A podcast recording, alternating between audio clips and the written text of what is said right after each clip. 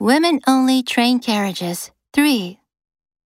The risk is that creating spaces which women are expected to use to be safe feeds into the already endemic victim blaming culture.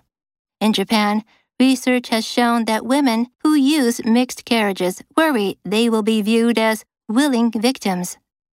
The responsibility here should be placed on men not to rape.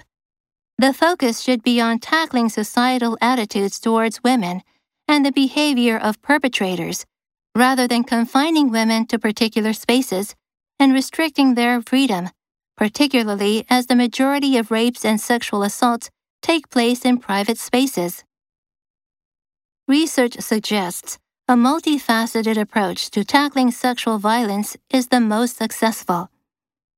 Along with a consultation on women only carriages, Corbyn also raised a number of other suggestions in his proposal, one of which was a hotline run by women for women to report sexual harassment and assault.